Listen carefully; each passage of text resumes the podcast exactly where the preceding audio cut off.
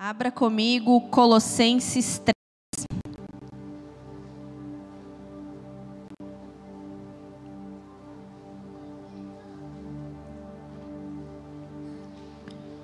Eu creio que o Senhor quer firmar uma mensagem aqui nessa noite.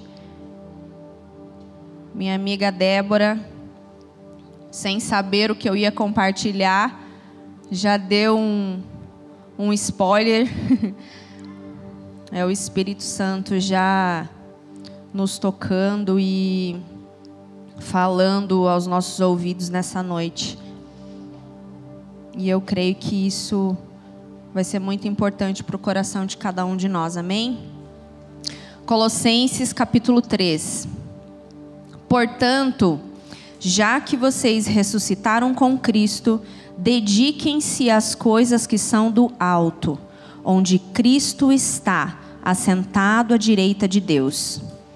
Pensem nas coisas do alto, não nas coisas da terra, pois vocês morreram e a vida de vocês está escondida com Cristo em Deus. Toda virada de ano nós nos sentimos movidos, impelidos a termos coisas novas para fazer. Termos novos projetos, novos planos, talvez mudar de rota. E muitas vezes vem acompanhado de algum sentimento de frustração, Talvez o ano anterior não tenha sido como você planejou. Talvez o ano anterior você não tenha conseguido alcançar ou cumprir coisas que você tinha estabelecido. Então você é impelido a procurar coisas novas para fazer. Vamos esquecer aquilo que passou e vamos colocar tudo novo no papel. Mas muitas vezes nós erramos quando nós deixamos coisas inacabadas para trás quando nós deixamos ciclos abertos para trás, e a pastora Dani falou sobre isso no último domingo.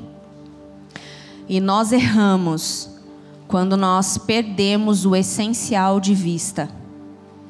Quando, junto com essas coisas que nós queremos deixar para trás, nós também deixamos o firme fundamento. E o Senhor nos convida a permanecer intenso e constante naquilo que foi proposto desde o princípio para nós. E o que eu percebo é que em momentos como esse, de início de ano, acaba sendo evidente o nosso anseio fraco, a nossa saudade fraca, o nosso amor fraco em relação às coisas do alto. E então aparecem os nossos desejos e afeições corrompidos pelas coisas desse lugar, pelas coisas dessa terra. Então nós entramos num ciclo de ansiedade, nós entramos num ciclo de querer conquistar coisas, de procurar algo novo para fazer. E nós colocamos os nossos olhos e agarramos o nosso coração muitas vezes em coisas que falam mais a respeito das nossas frustrações e incertezas, ao invés de onde os nossos olhos estão. O convite do Senhor é para que nós permaneçamos constantes e intensos naquilo que foi proposto a nós desde o princípio a centralidade de Cristo Jesus. Os nossos olhos precisam estar em Jesus, Ele é suficiente para nós. Não deveria ser necessário nós nos convencermos dia após dia de que o Senhor é suficiente. Isso deveria já ter preenchido o nosso coração, mas o nosso coração ele é tendencioso a se enganar. A palavra de Deus diz que acima de tudo guarde o seu coração pois dele origina a vida, Provérbios 4, 23. Acima de tudo, guarde o seu coração. Nós ainda podemos desviar a nossa devoção. Então precisamos estar alertos, nós precisamos estar atentos, porque o nosso coração ainda pode se corromper com tudo que essa terra tem para nos oferecer. Mateus 6, porque onde estiver o seu tesouro, ali também estará o seu coração. o núcleo do ser humano, o núcleo do homem, que envolve as suas emoções, as suas razões, as suas vontades. Nosso coração precisa estar submetido a quem o Senhor é. Então a palavra diz para que com o Senhor nós o amemos com toda a nossa força, com toda a nossa alma, com todo o nosso entendimento.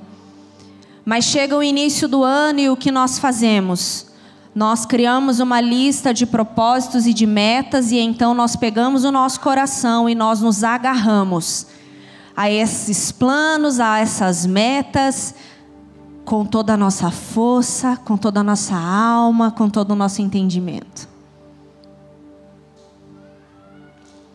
E aí você se dispõe a cumprir essa, essas metas, a executar, a fazer, a fazer coisas, coisas e coisas.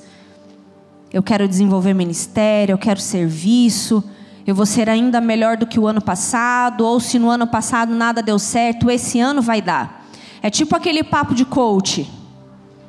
Porque você é incrível, vamos produzir, você é demais, vamos lá. Dedique sua vida a essas coisas e você será feliz. E então, em poucos dias, nós já estamos tão ocupados, tão atarefados, tão atolados e afadigados, que essas coisas já tomaram todo o lugar do nosso coração. E nós apontamos para tarefas, ao invés de apontar para o Senhor.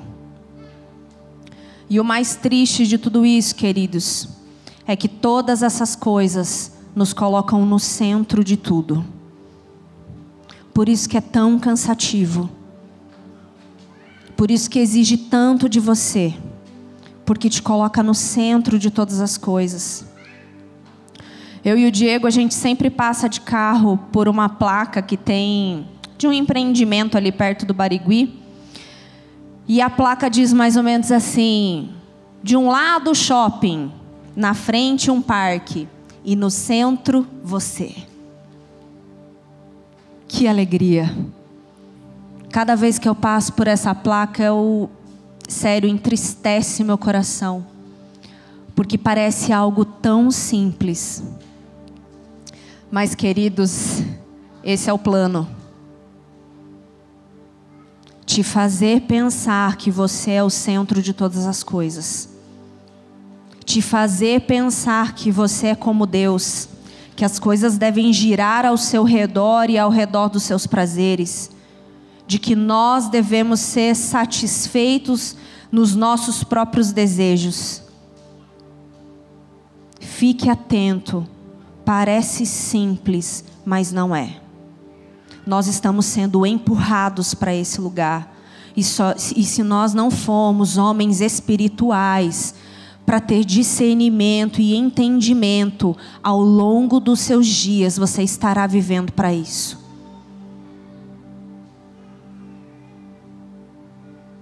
Para que você seja o homem que olha para o seu próprio umbigo. Nós não somos o centro de nada, quem é o Senhor. E voltando para a parte das metas, eu quero dizer que eu não sou contra metas, contra planos. É, isso não é totalmente errado. O Senhor nos ensina a fazer planos. Isso está na palavra de Deus. Mas nós precisamos fazer isso da forma correta e vivemos com aproveitamento nos nossos dias breves. Salmos 90, 12 diz: Ensina-nos a contar os nossos dias para que alcancemos sabedoria. E esse coração sábio te possibilita viver esses dias com a prioridade correta. Viver planejamento, conforme a Bíblia fala, é sobre o nosso coração estar submetido a esse lugar de sabedoria e prioridade correta é sobre um posicionamento do coração, é sobre uma mudança de coração. Qualquer plano que tenhamos a respeito dos nossos dias precisam estar alinhados com as coisas do alto. Quando nós declaramos, já não sou mais eu quem vivo, mas Cristo vive em mim, significa que já não tem mais a ver com você e com aquilo que você deseja. Tem a ver com aquilo que agrada ao Senhor, tem a ver com Ele governando sobre nós, tem a ver com tudo que nós queremos, tudo que nós ansiamos, sendo submetido a quem Ele é, sendo submetido ao seu governo, ao seu poder, à Sua palavra. Então os meus planos não me governam, mas quem me governa é o Senhor. E nós precisamos buscar por isso. Frequentemente nós temos que fazer escolhas entre aquilo que nos leva a uma maior recompensa terrena no hoje ou aquelas que reservam a recompensa futura em Deus. Então hoje, você está buscando por recompensa no agora ou uma recompensa que está escondida no Senhor? Talvez você tenha vindo para essa primeira reunião de 2024 buscando por metas, planos, propósito para o seu ano. Ou talvez você já tenha vindo com tudo esquematizado. Deus, eu já fiz minha planilha, tá aqui, ó, todas as coisas que eu quero. É só executar eu quero reforçar algo com você. Jesus continua sendo tudo que eu e você precisamos.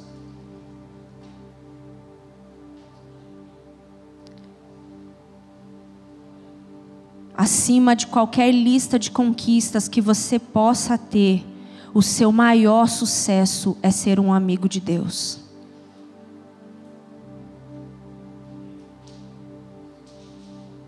a melhor coisa, a coisa de maior valor que você pode conquistar nos seus dias é ser um amigo de Deus.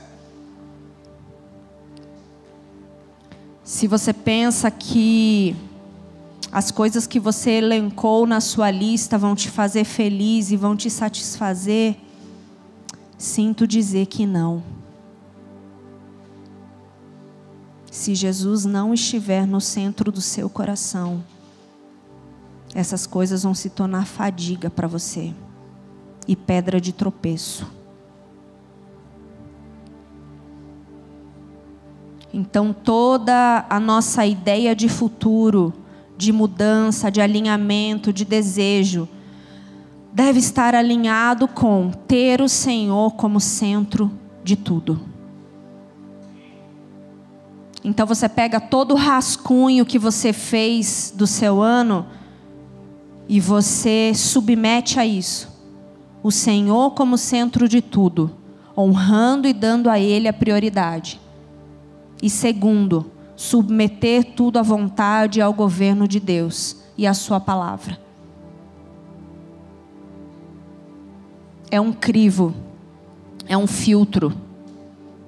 Tudo que nós fizermos deve passar por essas coisas. Tudo que nós pensemos em fazer deve passar por essas coisas. 1 Coríntios 10, 31, queridos, eu vou citar vários textos aqui, você pode anotar, ou se você for rápido de, de Bíblia, você vai acompanhando comigo. 1 Coríntios 10, 31, portanto, quer comais, quer bebais ou façais qualquer outra coisa, fazei tudo para a glória de Deus. Romanos 11, 36, porque dele, por ele, para ele são todas as coisas. E eu adoro dizer que quando a Bíblia diz todas, é todas mesmo. No original, qualquer outra língua, qualquer coisa, é, tudo, é todas, é todas mesmo. Porque dele, por ele, para ele são todas as coisas. Glória, pois, a ele eternamente. Amém. Provérbios 3. Abre lá comigo rapidinho. Provérbios 3. Meu filho, não se esqueça da minha instrução, mas guarde no coração os meus mandamentos, pois eles prolongarão a sua vida por muitos anos e darão a você prosperidade e paz. Que o amor e a fidelidade jamais o abandonem. Prenda-os ao redor do pescoço. Escreva-os na tábua do seu coração. Seja ferido, é isso que está dizendo aqui, seja ferido por isso. Então você terá o favor e a aprovação aos olhos de Deus e dos homens. Confie no Senhor de todo o coração e não se apoie no seu próprio entendimento. Reconheça-o em todos os seus caminhos e ele endireitará as suas veredas. A partir do momento que nós escolhemos seguir a Jesus, que nós escolhemos ter Ele como nosso Senhor e Salvador, já não existe mais a minha ou a sua vida, existe a vida de Deus correndo em nós existe a Sua palavra em nós, existe nós nos entregando, nos submetendo e amando os mandamentos e os princípios que o Senhor estabeleceu para nós, que nos darão prosperidade e paz, que nos protegerão. Nós precisamos entender que esse caminhar com o Senhor não significa ter duas vidas. O que, eu quero dizer com isso? Não significa você ter uma vida na igreja e uma vida lá fora.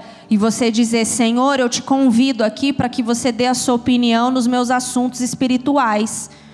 Mas nos meus assuntos seculares, que é a sua outra vida fora da igreja, eu tomo as decisões e o Senhor abençoa, beleza? Não é assim. Desculpa te informar, mas o Senhor não está disposto e nem disponível para esse tipo de relacionamento. Ou são todas as coisas, ou não é nada. Não adianta você escolher em que parte da sua vida o Senhor pode se envolver, porque Ele quer se envolver em todas as coisas, Ele quer governar sobre todas as coisas. Ele é o pastor que te conduz e você é a ovelha que é guiada por ele. Amém? E precisa haver em nós um prazer de estar nesse lugar. Ele é o meu supremo pastor e ele vai me conduzir por todos os meus caminhos. Ele é o Deus que governa tudo. Dele vem todo favor, dele vem toda sabedoria, dele vem todo entendimento. Eu não preciso me apoiar no meu próprio entendimento, porque é do Senhor que vem tudo que eu preciso. E então tudo que nós somos fazer tem a visão de Deus quando nós estamos alinhados e alicerçados nesse lugar. Tudo vai ter a perspectiva de Deus. Tudo vai ter a opinião de Deus tudo vai ter a aprovação de Deus. E isso vai exigir, queridos, de cada um de nós um posicionamento diferente, uma entrega diferente, para que nós possamos ouvir a voz dEle, para que nós possamos ter uma vida espiritual real, para que não sejamos uma farsa ou a, enganando a nós mesmos de que nós estamos vivendo algo profundo em Deus e não estamos. É um caminhar com Ele, é um relacionamento com Ele. Certo? Ter o Senhor como centro de tudo, honrando e submeter tudo à vontade e ao governo de Deus. É isso que nós precisamos buscar seja no ano que passou, seja no ano que nós entramos agora, seja nos dias que virão, no futuro, nos próximos anos, até que Ele venha. Para toda a eternidade, Ele governará sobre nós. Abram comigo Marcos capítulo 14, a partir do versículo 3.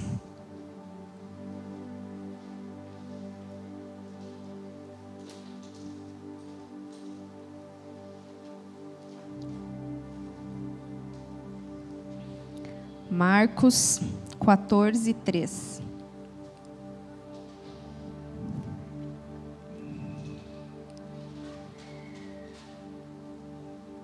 Vamos falar sobre essa mulher que Jesus disse que ela seria lembrada.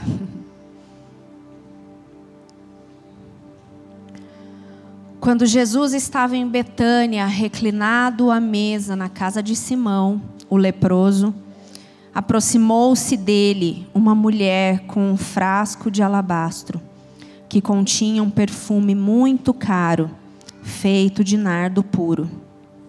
Ela quebrou o frasco e derramou o perfume sobre a cabeça de Jesus. Alguns dos presentes, indignados, começaram a dizer uns aos outros: por que esse desperdício de perfume? Este poderia ser vendido por mais de 300 denários e o dinheiro ser dado aos pobres. E eles a repreendiam severamente. Deixem-na em paz, disse Jesus, porque vocês a estão perturbando. Ela praticou uma boa ação para comigo.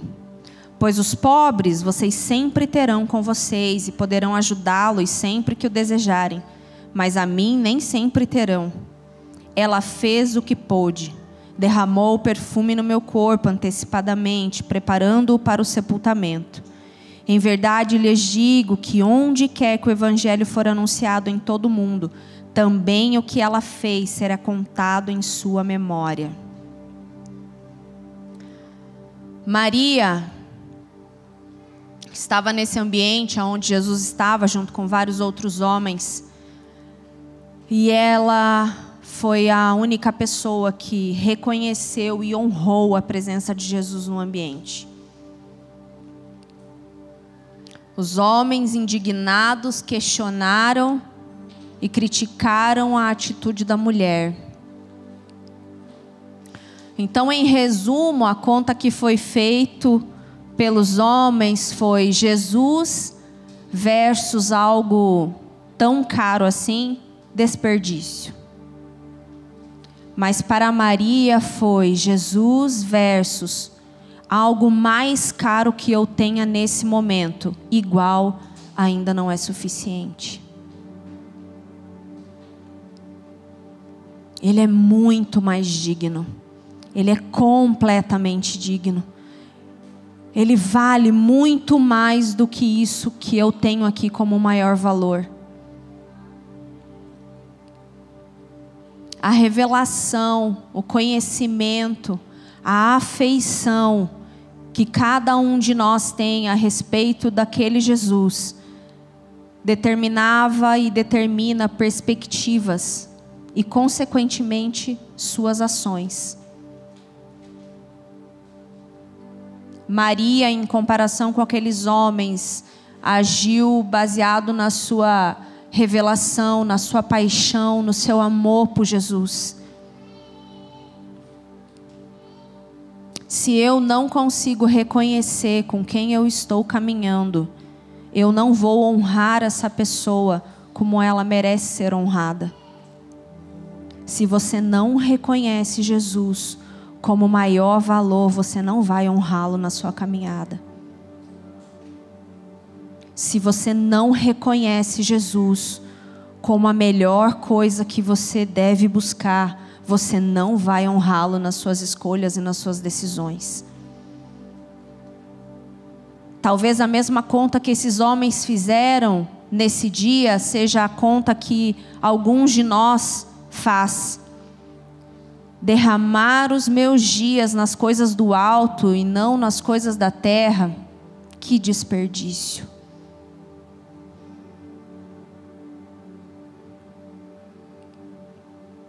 Pessoas dirão isso a respeito da sua fome, da sua caminhada. Terão questionamentos, terão críticas. Que desperdício. Você, uma pessoa tão jovem, gastando seus dias numa sala de oração vazia, que desperdício. Você, um homem tão inteligente, cheio de estudo, você tem faculdade, gastando seus dias diante do Senhor, que desperdício.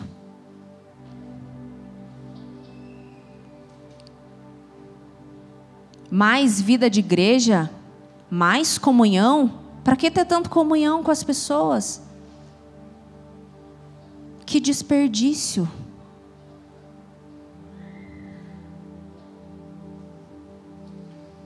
E a sua carreira? Você não vai guardar dinheiro? E o seu futuro? E as suas realizações e as coisas que você pode ter? E a sua aparência? Invista nessas coisas que são tão importantes. Seja amado pelas coisas que você tem e pelas coisas que você faz.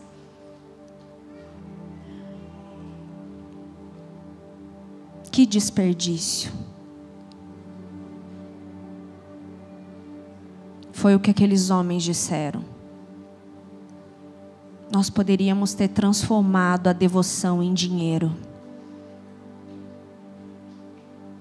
nós poderíamos ter transformado a paixão em dinheiro, em serviço, em algo que as pessoas possam ver e aplaudir e admirar. Mas não, você foi lá e gastou isso aos pés de Jesus. Que desperdício, mulher.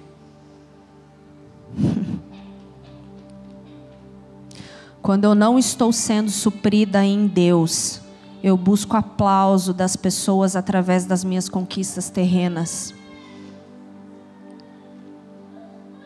Todos os dias você vai ser convidado a esse lugar de aplausos, a este lugar de trocar Jesus por outras coisas que aparentemente são melhores.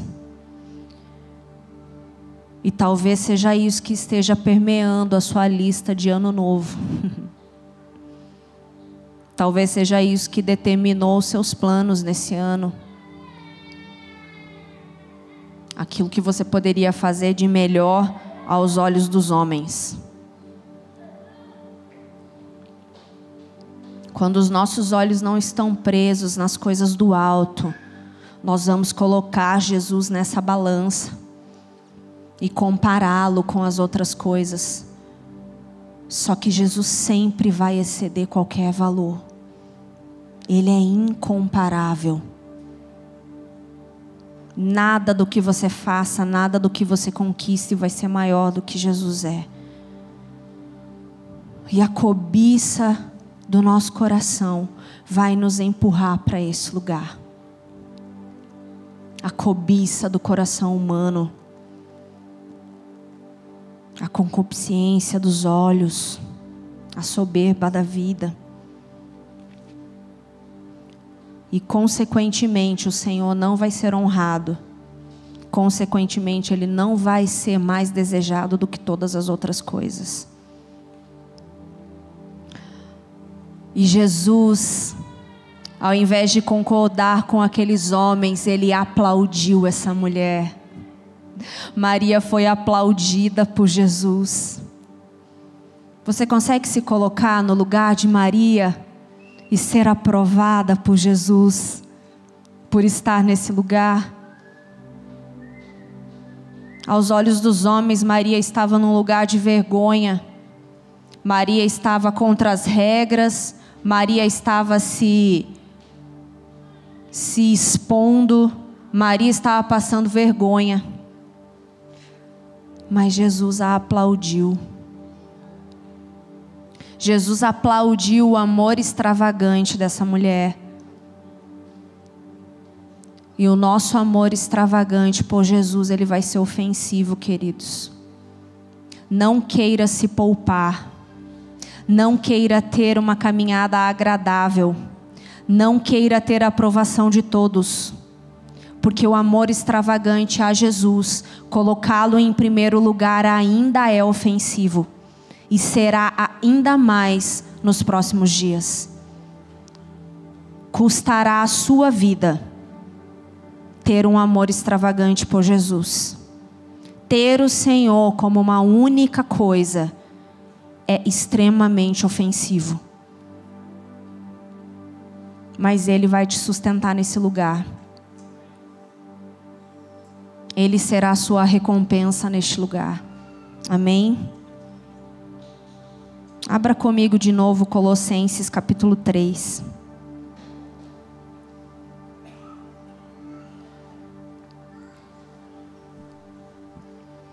Portanto, já que vocês ressuscitaram com Cristo, dediquem-se às coisas que são do alto. Vou ler de novo desde o início. Onde Cristo está assentado à direita de Deus. Pensem nas coisas do alto, não nas coisas da terra, pois vocês morreram e a vida de vocês está escondida com Cristo em Deus. Verso 4: Quando Cristo, que é a vida de vocês, se manifestar, então vocês também serão manifestos com Ele em glória. Portanto, façam morrer tudo o que pertence à natureza terrena de vocês: imoralidade sexual, impureza, paixão, desejos maus e a cobiça, que é idolatria. Nós precisamos crescer e amadurecer em amor ao Senhor, sujeitando nosso coração dia a dia a esse lugar.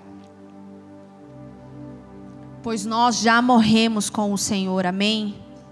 E a nossa vida está nele, nossa vida está escondida em Cristo. Nós precisamos morrer para as coisas dessa terra e crescermos em amor às coisas do alto. Nós precisamos crescer em sermos homens espirituais e não homens, homens circunstanciais. A maneira como nós correspondemos ao Senhor quando nós estamos nesse lugar, escondidos em Cristo, é determinante. Aquele que está escondido em Jesus é protegido e é completamente suprido e satisfeito. Então, se nós estamos escondidos em Jesus, querido, nós não estaremos sujeitos a essa natureza terrena de cobiça, de idolatria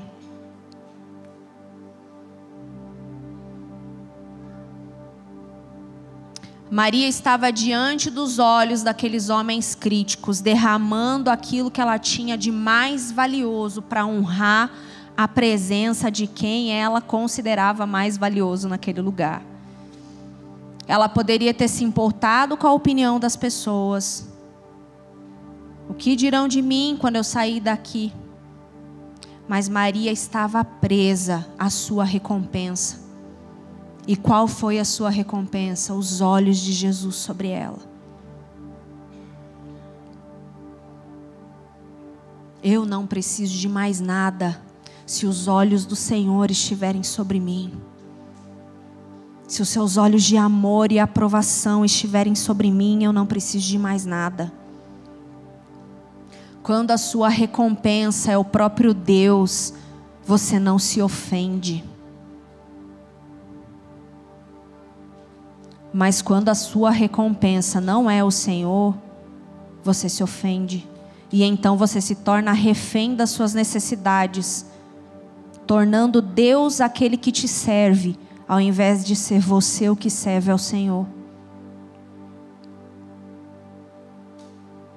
Quais são as cobiças que estão governando o seu coração hoje? E a cobiça do nosso coração é algo tão perigoso porque nos leva a um lugar de idolatria. A idolatria a um Jesus que eu não conheço muito bem. Então nós nos relacionamos com um ídolo e não com o Deus verdadeiro. Esse é um ponto da idolatria, a cobiça do nosso coração, quando nós temos um relacionamento com Ele de consumo eu crio um Deus que me supre naquilo que eu desejo. Eu crio um Deus segundo a minha própria imagem, a imagem da minha cobiça e dos meus desejos. Então a minha vida continua sendo guiada por mim mesmo e as minhas demandas, sem que eu pergunte o que o Senhor pensa ou deseja, porque mais uma vez eu me torno o centro. As minhas vontades são o centro, os meus desejos, os meus planos são o centro das coisas.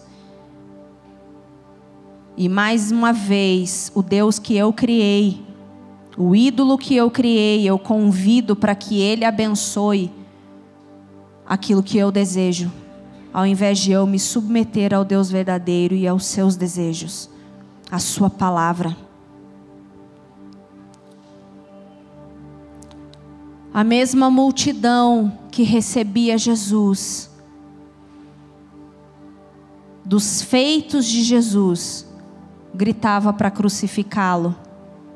Eles não tinham conhecimento de Deus, eles tinham as suas mãos, as suas obras. E então Jesus falava em parábolas à multidão, mas aos discípulos, aos seus amigos, o Senhor dava conhecimento conhecimento de quem ele era, conhecimento das coisas do alto. A multidão tinha aquilo que eles precisavam e desejavam, que eram os feitos, mas os discípulos tinham amizade. Os discípulos tinham Jesus ao seu lado, compartilhando o seu coração, tinham proximidade. Queridos, você estar aqui aos domingos não faz de você um cristão de verdade. No máximo te faz um religioso ou alguém igual à multidão. Religiosos incrédulos. Aquele que ocupa o maior lugar no seu coração não é para quem você canta uma música no domingo.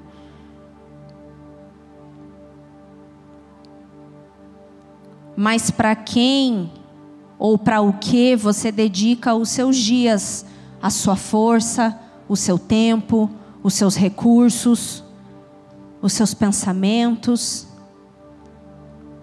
A verdadeira devoção fala a respeito de uma vida diária, não sobre você frequentar uma igreja, sobre você permanecer numa cadeira durante duas, três horas.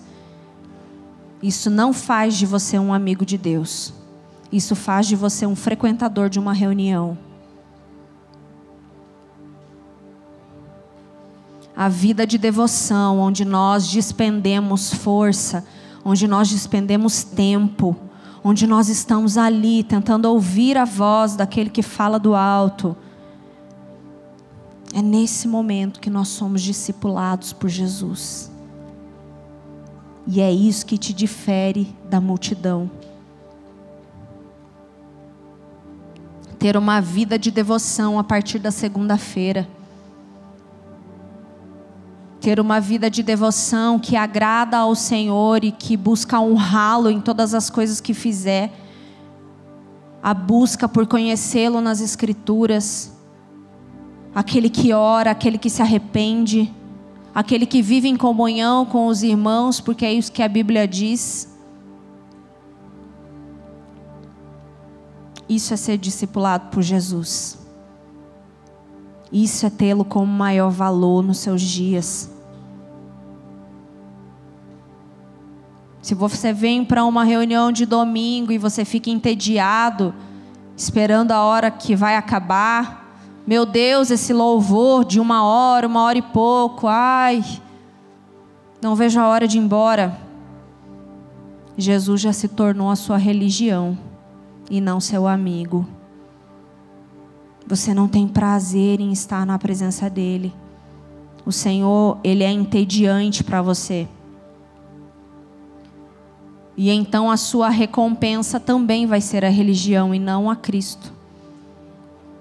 Se você não se fascina pela sua recompensa, que é Jesus, que é Cristo, tem algo muito errado na caminhada que você está se propondo com o Senhor.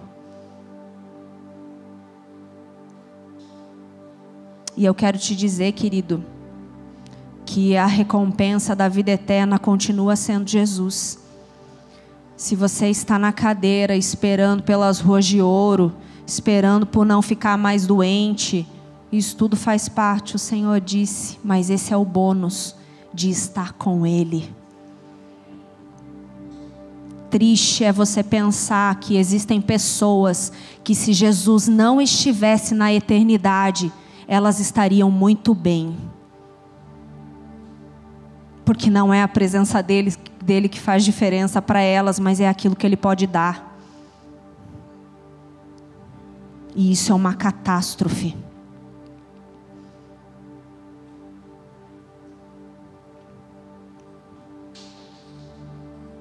Os amigos verdadeiros têm interesse na pessoa do noivo. Os amigos querem cuidar, querem agradar, querem zelar. Eles não usurpam do lugar do noivo. Eles estão ali para servir, para fazer o noivo conhecido. Nós não precisamos ser famosos, nós não precisamos ser aparecer mais do que Jesus. Nós estamos aqui para servi-lo, nós estamos aqui para preparar o caminho para ele.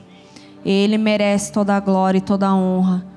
Em nome de Jesus, que qualquer propósito que nós tenhamos esse ano, queridos, seja para elevar o Senhor, seja para colocá-lo em primeiro lugar qualquer escolha que façamos, qualquer lista de metas que você tenha, que não está incluído o firme fundamento, como disse a Débora hoje, se você está construindo na areia, queridos, o Senhor está aqui para destruir as suas metas. Porque Ele não divide a sua glória com ninguém, Ele não divide o seu lugar com ninguém. 1 João capítulo 5, 19. Sabemos que somos de Deus e que todo o mundo está no maligno. E sabemos que já o Filho de Deus é vindo e nos deu entendimento para conhecermos o que é verdadeiro. E no que é verdadeiro estamos, isto é, em seu Filho Jesus. Este é o verdadeiro Deus e a vida eterna. Filhinhos, guardai-vos dos ídolos. João 17:3 E a vida eterna é esta que conheçam a ti como único Deus verdadeiro e a Jesus Cristo a quem enviaste.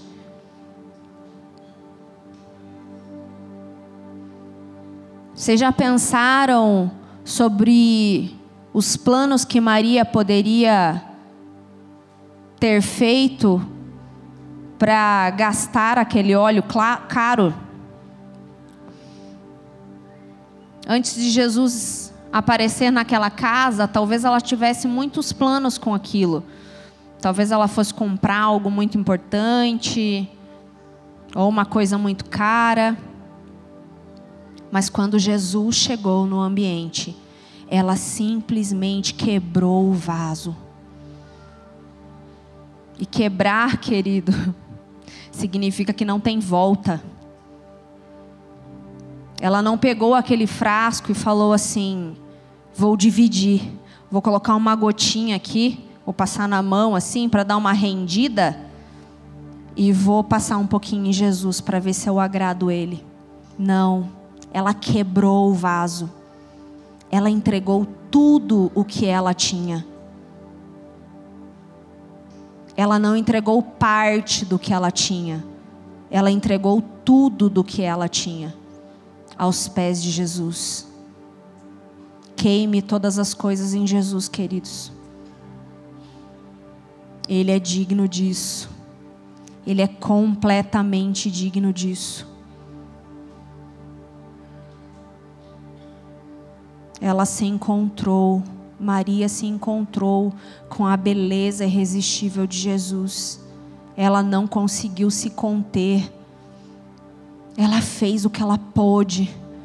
O que de maior eu posso fazer nesse ambiente para honrar esse homem? O que de mais caro eu tenho? O que de mais valioso eu tenho para que eu possa derramar aos pés desse homem? Porque a sua beleza me encheu, porque os seus olhos me encontraram.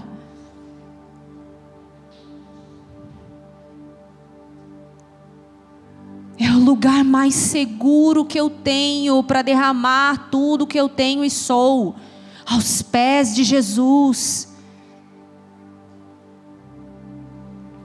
Não é sobre você conquistar coisas. Não é sobre você ser alguém aos olhos dos homens. Isso não vai ser segurança para o seu futuro. Estar aos pés de Jesus é o lugar mais seguro que você pode estar. Não existe outro lugar, queridos. A vida verdadeira, a vida eterna é conhecê-lo, é estar aos seus pés. Nós precisamos confiar nessas palavras, e essas palavras precisam guiar os nossos dias. Essas palavras precisam mover os nossos dias, mover o nosso coração, as nossas decisões. Você não está desperdiçando a sua vida, você não está desperdiçando seu tempo quando você prioriza Deus. É isso que você vai ouvir lá fora. É isso que muitas pessoas dirão a você. Que você está perdendo os seus dias. Mas isso não é verdade, isso é uma mentira de Satanás.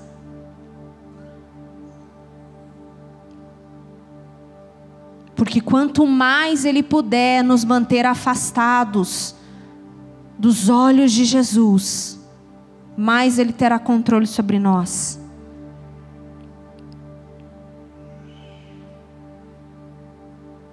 Nós precisamos decidir aprofundar as nossas raízes no Senhor antes, para que depois venham os frutos. Algumas pessoas se dedicam muito ao fruto, queridos. Mas talvez você esteja apenas comprando uma bela bandeja para colocar frutos de 1,99. Frutos de plástico. Porque se as suas raízes não estão profundas e se isso não veio do Senhor, não são frutos verdadeiros. Isso se chama o famoso fazer antes de ser. Só que a ordem é inversa. Primeiro você é, para depois você fazer. Você precisa se tornar uma boa árvore, com raízes profundas, que vai aguentar as estações quentes e frias, que vão aguentar os ventos fortes, que vão aguentar as tempestades, que vai aguentar as podas não é sobre o que você pode produzir antes, é sobre a árvore que você é. É sobre o quão profunda as suas raízes estão indo para ser alimentado, para ser suprido. Para que possamos realmente dar bom fruto, bons frutos, nós precisamos ser a árvore que cresce e é sustentada pelo Senhor, que tem uma boa raiz. E essa é aquela parte que ninguém vê. Essa é aquela parte invisível de caminhar com Jesus, porque é o lugar que só Ele vai te ver, é o lugar que Ele vai te aplaudir, é o lugar que Ele vai te suprir. Aprofundar raízes é estar invisível no Senhor.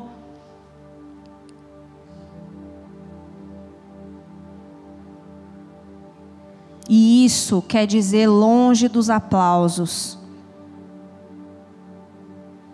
Significa as raízes crescendo para baixo.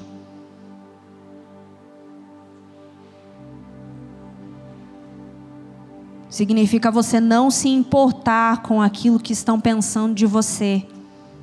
Porque muitas vezes vão te olhar e vão falar: e aí, você não está fazendo nada, você não está construindo nada, você parou. Não, queridos. Você priorizou a parte mais importante, que são as suas raízes porque senão você não estará pronto para produzir fruto algum. É o lugar onde você tem a audiência de uma pessoa só.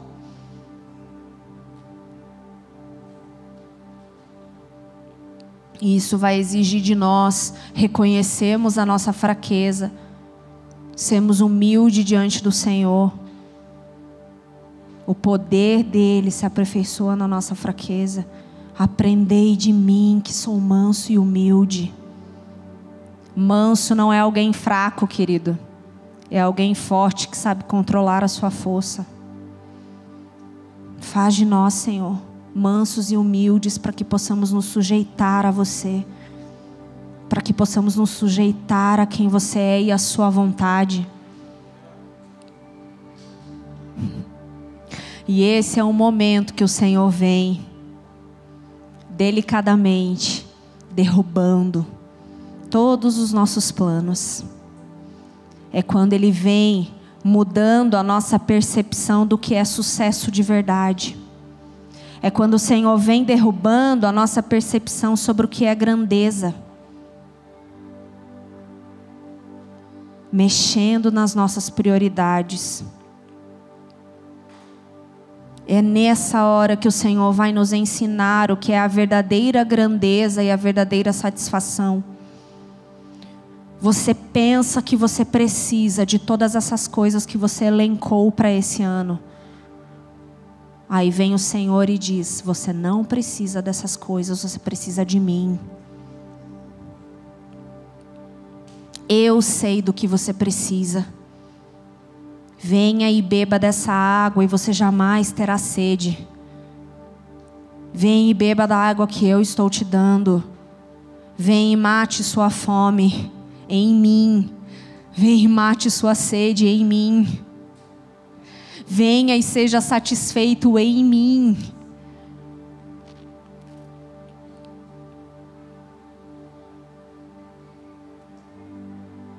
As minhas orações são, Senhor, o que, sustentou homens e mulheres, Senhor, ao longo da jornada para que eles dessem as suas próprias vidas. Senhor, o que, que esses homens viram, o que esses homens viveram, Senhor, o que eles tiveram de revelação de você, Senhor, para que eles não se importassem, para que tudo fosse como lixo comparado a quem você é, Senhor. Nós precisamos dessa revelação, queridos. Senhor, dá-me mais de quem você é, para que você seja aquilo que eu tenho de maior valor todos os dias. É isso que nós precisamos buscar com todas as nossas forças. Queridos, não é errado ter coisas. Não é errado você buscar por uma casa. Não é errado você buscar por crescer no seu trabalho. Errado é você colocar isso como prioridade da sua vida. Um status, uma casa nova, uma promoção no trabalho. Isso, é tu, isso tudo são coisas que podem ser corroídas nessa terra. Mas Jesus, ninguém pode tirar de você. Jesus vai te sustentar nos dias difíceis. Não o dinheiro que você tem. O dinheiro que você tem não é a segurança que você precisa. A sua segurança é o Senhor. Você não vai ser mais feliz se você tiver mais dinheiro, ou se você tiver mais um filho, ou se você trocar de carro por um carro melhor. Nós seremos mais felizes e mais satisfeitos se nós tivermos mais de Jesus. E Ele nos acrescenta aquilo que Ele sabe que nós precisamos.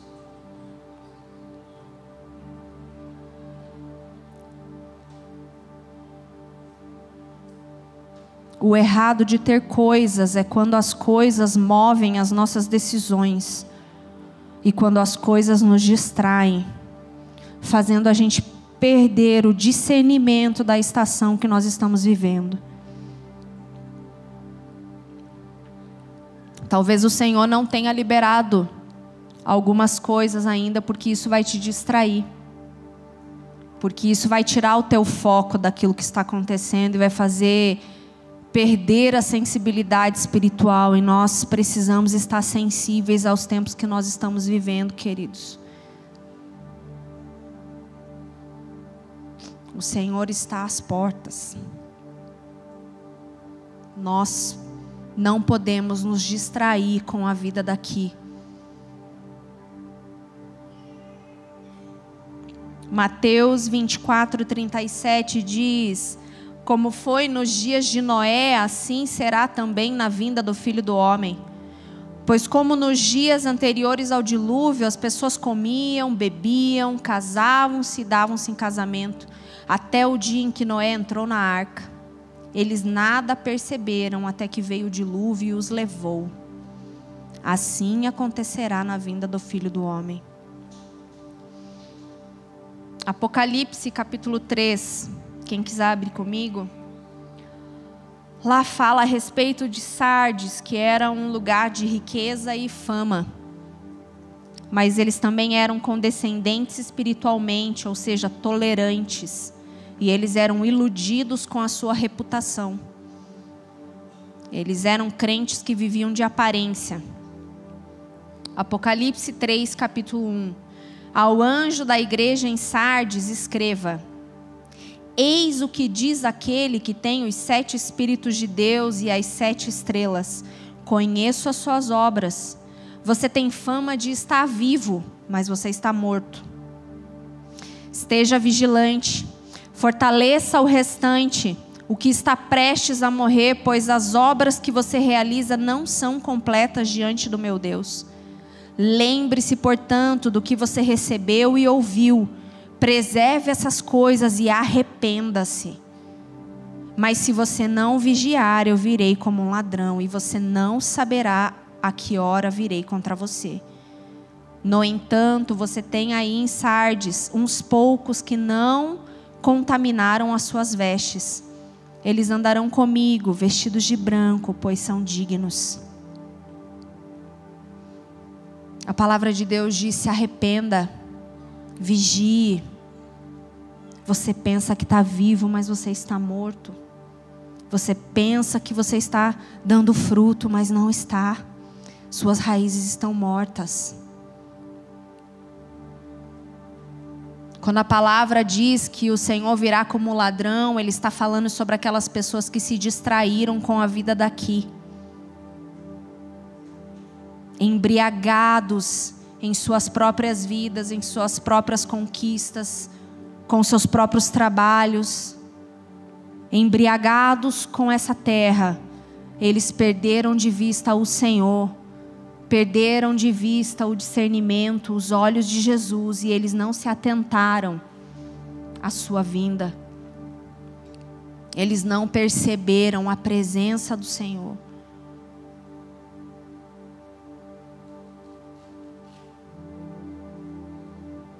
Quando Jesus diz: Sem mim nada podeis fazer.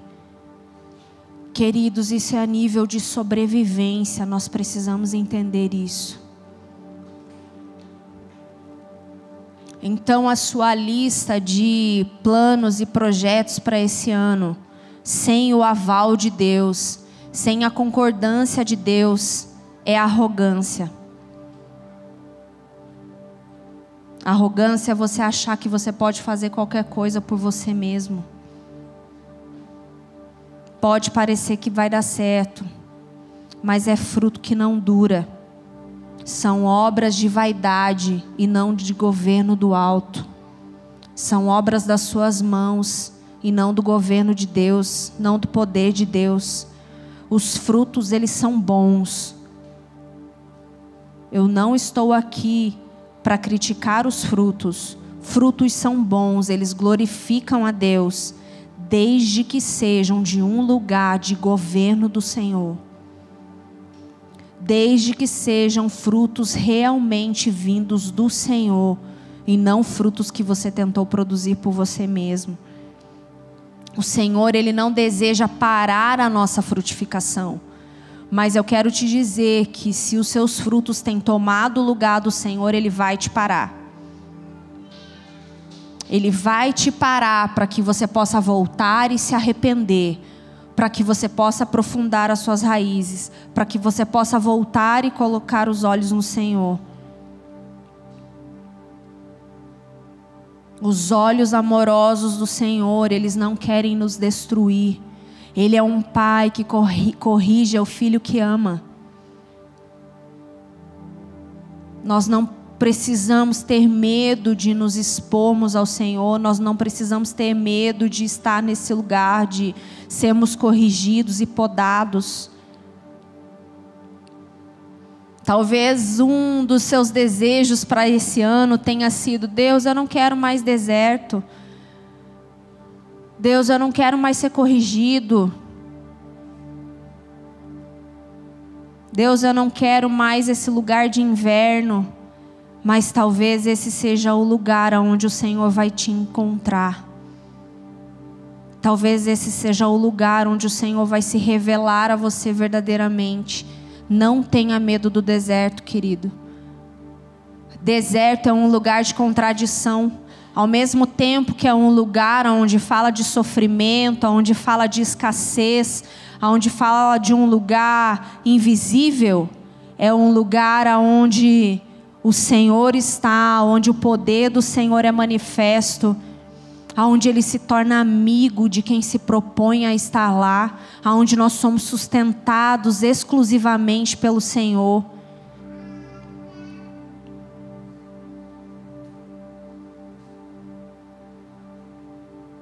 Se existem coisas a serem mexidas, o Senhor vai te levar para esse lugar. Esteja disposto a se entregar totalmente. Hebreus 12 fala: Uma vez mais abalarei não apenas a terra, mas também os céus. As palavras, uma vez mais, indicam a remoção das coisas mutáveis, isto é, das coisas criadas, de forma que permaneça o que é inabalável. Portanto, já que estamos recebendo um reino inabalável, sejamos agradecidos e assim adoremos a Deus de modo aceitável, com reverência e temor, pois o nosso Deus é fogo consumidor. O Senhor continua sendo o mesmo Deus e ele vai abalar aquilo que é abalável. Isso não é uma mensagem antiga. O Senhor continua sendo esse Deus que vai colocar por terra aquilo que estiver competindo com Ele. Ele vai abalar aquilo que não estiver firmado nele. Fundamentos levantados, planos que foram feitos sem Ele serão derrubados. Então, avalie-se, se arrependa, se volte para o Senhor. Deixe que o Senhor te mude de dentro para fora. Não tente construir externamente antes que o Senhor construa internamente em você. Tentar ser incrível por fora e continuar doente por dentro vai te levar à morte. Você vai gastar tudo que você tem tentando construir algo por fora que não vai durar, que não vai permanecer. Eu tenho por maior valor conhecer a Cristo, que Ele cresça e eu diminua. Maria encontrou o lugar de maior grandeza e recompensa, os pés de Jesus. Lucas 10, 42 diz: Maria escolheu a boa parte, e isso ninguém poderá tirar dela. Maria encontrou seu maior tesouro, e ela se agarrou a isso. Jesus era seu maior investimento.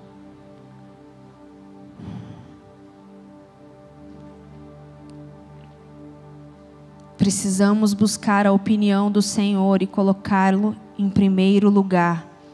Nós precisamos honrá-lo. A mudança de ano, queridos, não anula a nossa fome, ela deve aumentar a nossa fome.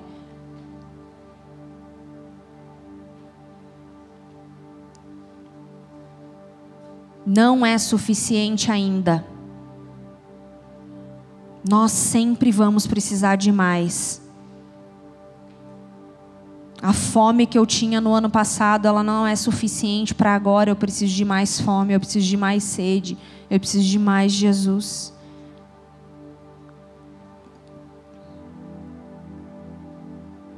E eu preciso submeter tudo ao seu governo. Conhecê-lo e obedecer à sua vontade. Provérbios 16. Quem quiser pode abrir lá comigo. Ao homem pertencem os planos do coração, mas do Senhor vem a resposta da língua. Todos os caminhos do homem lhe parecem puros, mas o Senhor avalia as motivações. Entregue ao Senhor tudo o que você faz, e os seus planos serão estabelecidos. O Senhor faz tudo para o seu devido propósito. O Senhor detesta todos os orgulhosos de coração. Esteja certo de que ele não ficará impune. No coração, o homem planeja o seu caminho, mas o Senhor determina os seus passos. Quem considera atentamente a instrução prospera, e bem-aventurado aquele que confia no Senhor. Salmo 139 diz: Ah, Senhor, como são os preciosos os teus pensamentos a meu respeito. Como é grande a soma deles. O quanto você tem se importado com os pensamentos do Senhor a seu respeito, querido.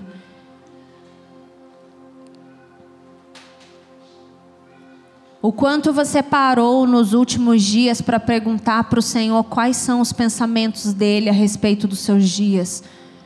Quais são as instruções dele a respeito do seu futuro?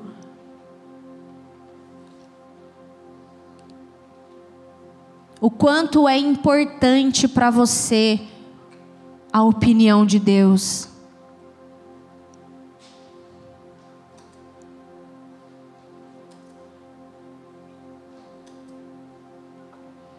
Assim como Maria encontrou deleite no Senhor, nós também precisamos encontrar. Nós precisamos buscar por esse lugar de satisfação. Sem pensar que é desperdício. Maria valorizou, ela honrou a Jesus. Maria se importou muito mais com o que Jesus tinha a pensar a respeito dela do que os homens que estavam naquela sala.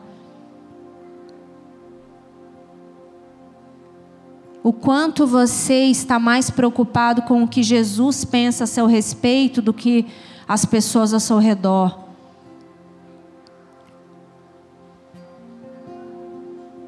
Maria encontrou um lugar de proteção. Olha que contradição, Maria estava se expondo, mas ela encontrou um lugar protegido.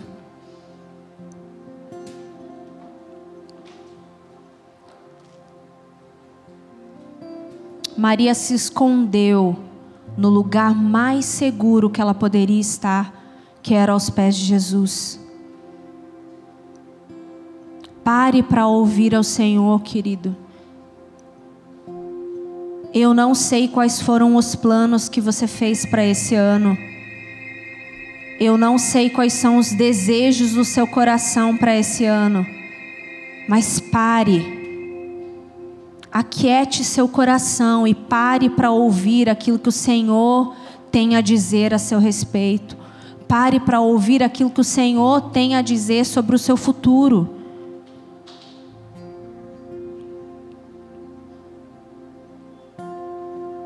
Henry Nouwen, um escritor cristão, diz: quanto mais me afasto do lugar em que Deus habita, menos eu sou capaz de ouvir a voz que me chama, e mais eu me embaraço nas manipulações e jogos de poder do mundo. Em meio a todo esse barulho de produtividade, em meio a todo esse barulho de planos e conquistas e metas e coisas para fazer e problemas para resolver, existe uma voz tentando te chamar e dizendo: olhe para mim mais uma vez. Se apegue a mim. Eu estou aqui tentando cuidar de você. Eu estou aqui com planos de paz e não de mal, e você está aí se debatendo, tentando encontrar satisfação em outras coisas. E eu estou aqui te chamando, ei, olhe para mim mais uma vez.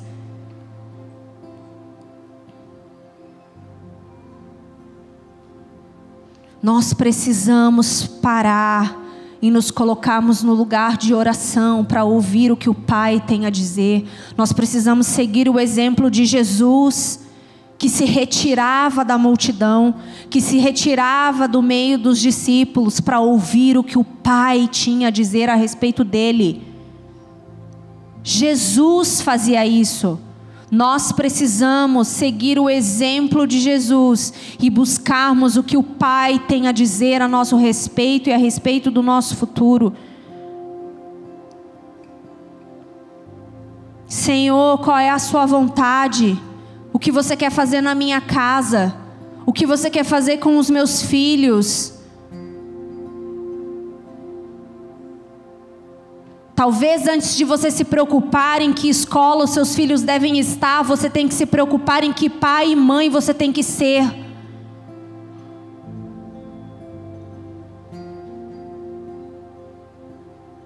Isso é emergencial, queridos. Nós temos uma multidão de crianças indo para o inferno bem vestidas e inteligentes. Porque nós não estamos dispostos a gastar os nossos dias naquilo que é essencial.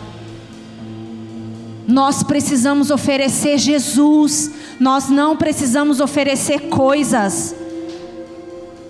Nós não precisamos construir coisas. Nós precisamos do Senhor. Nosso firme fundamento, nossa pedra angular. Nós precisamos nos arrepender, queridos. Porque o Senhor ainda precisa chamar a nossa atenção para essas coisas. Que Ele governe sobre nós. O quanto você quer deixar o Senhor se envolver na sua vida. O quanto você quer ser discipulado por Jesus. O quanto você quer deixar o Senhor governar os seus dias e os seus planos.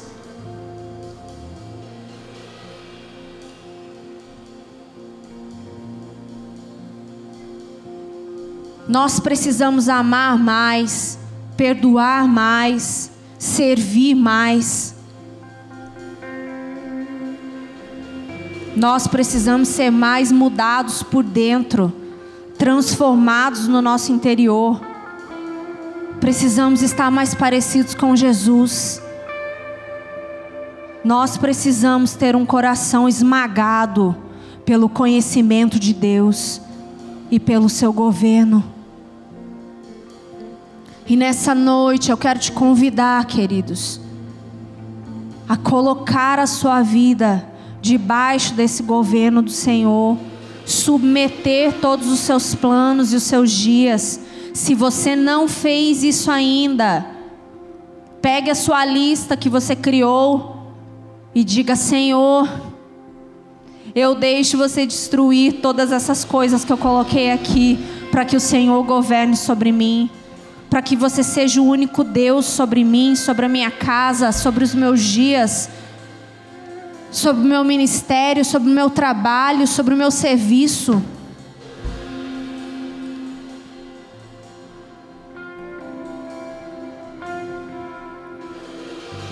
E eu quero te deixar livre, porque se você entende que você precisa se arrepender, se você entende que você não convidou Jesus para esse lugar de governo na sua vida, se você precisa ter a sua fé aumentada, se você precisa ter entregar o seu coração e agir assim como Maria, que você possa vir aqui na frente como um passo de confiança ao Senhor e dizer: Senhor, eu entrego tudo diante de você.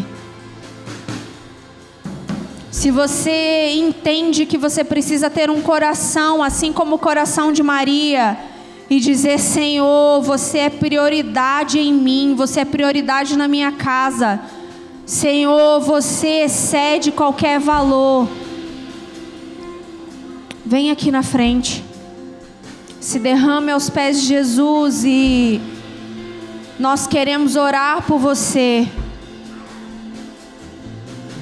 Nós queremos orar pelo seu coração. Nós queremos orar sobre as suas frustrações. Nós queremos declarar que Jesus é suficiente para você e para sua casa.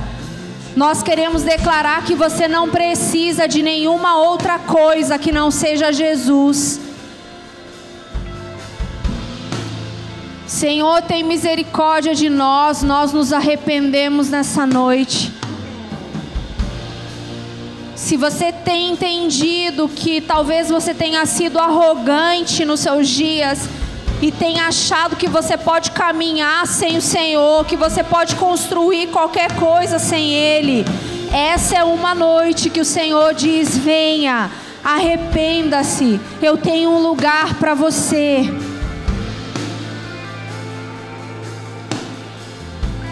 Não é sobre um lugar de vergonha, mas é sobre um lugar de sustento do alto.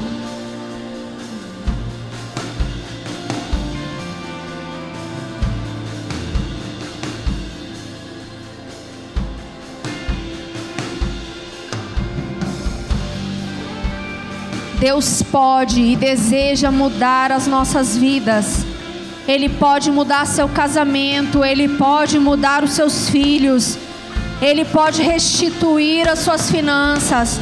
O Senhor pode mudar os seus dias, desde que você se submeta a Ele, desde que você entenda que Ele é aquele que faz todas essas coisas. O Senhor está te convidando nessa noite para esse lugar.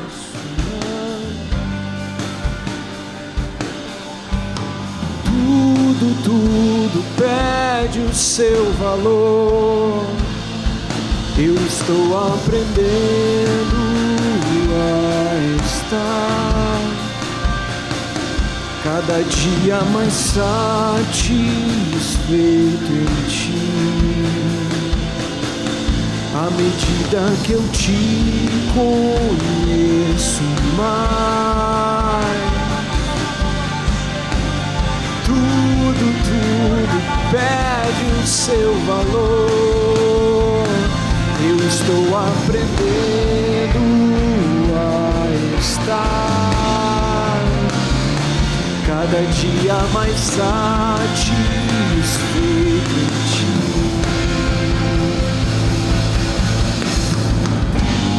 Conheço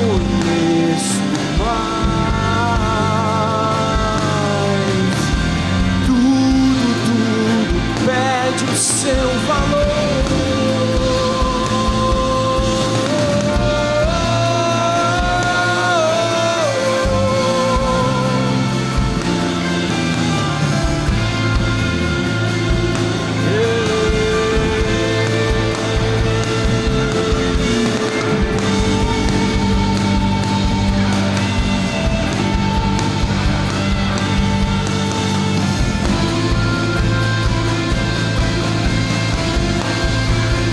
Uma vez que eu coloquei os meus olhos em ti, nada mais me satisfaz.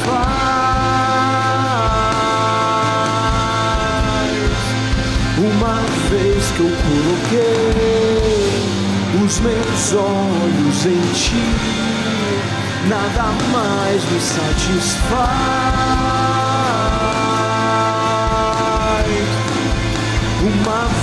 eu coloquei os meus olhos em ti, nada mais me satisfaz.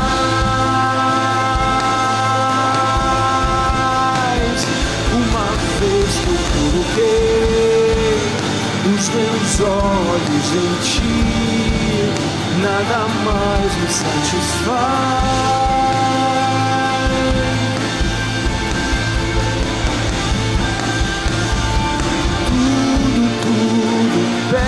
Seu valor. Tudo, tudo perde o seu valor.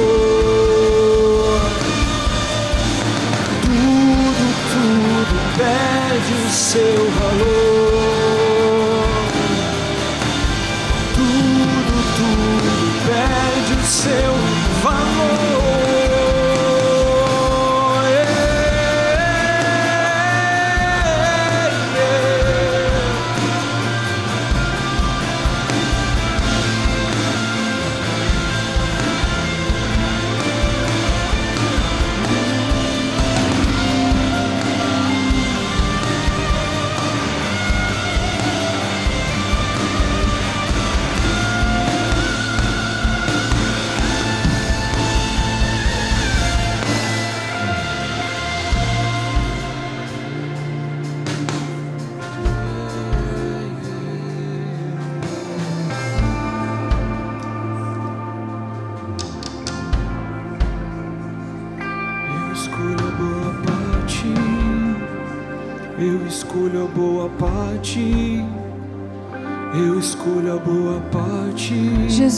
abre os nossos olhos para que possamos te ver, Senhor.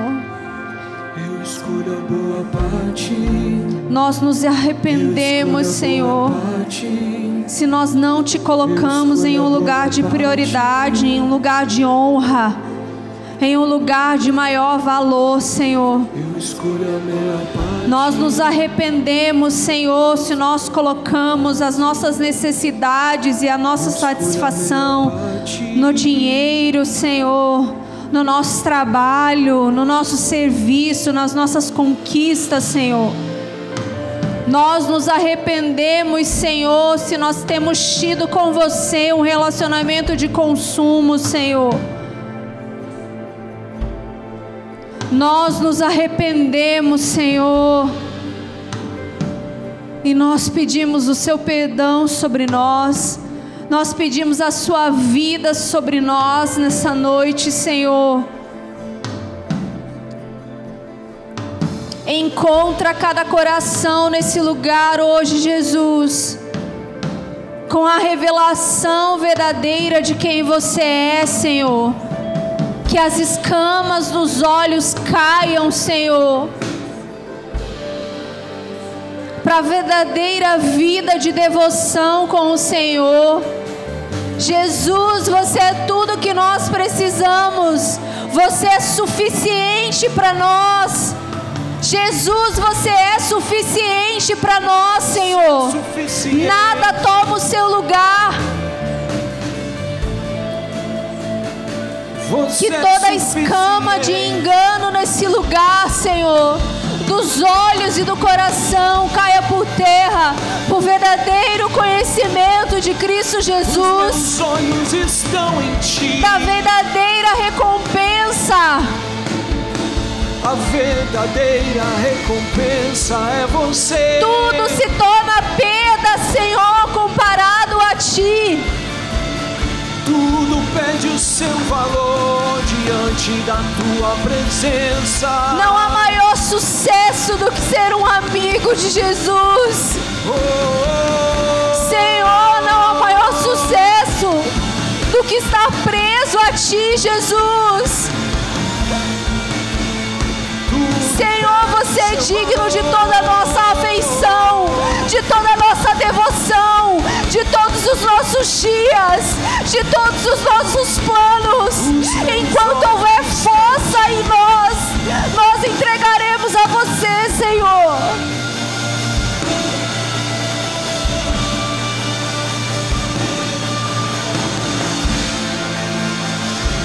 Os meus olhos estão em ti.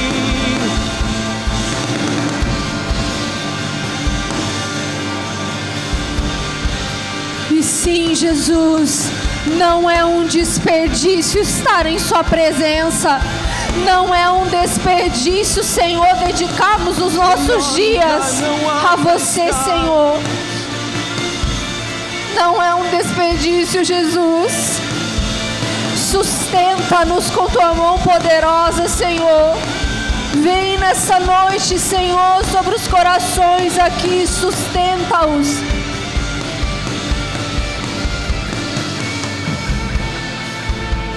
Possamos aprofundar as nossas raízes em Ti. Que possamos ser sustentados por Ti, alimentados por Ti, Senhor. Cada dia mais satisfeito em Ti. Eu peço sabedoria e entendimento sobre os meus irmãos, Senhor.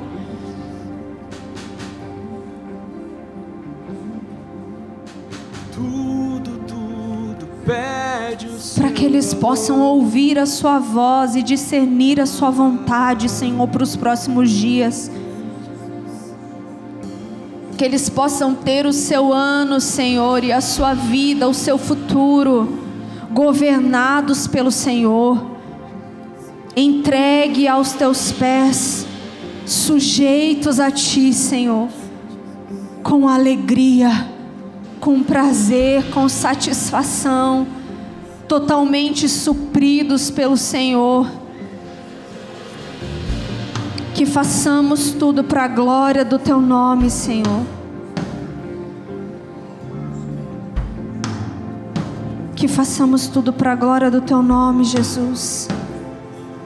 Se ela está lá, eu vou para lá. Se ela está aqui, eu vou ficar. Se está do outro lado, eu vou atravessar. Eu vou atrás da tua presença. Se ela está lá, eu vou para lá. Se ela está aqui, eu vou ficar. Se está do outro lado, eu vou atravessar. Eu vou atrás da tua presença. Eu vou atrás da tua presença.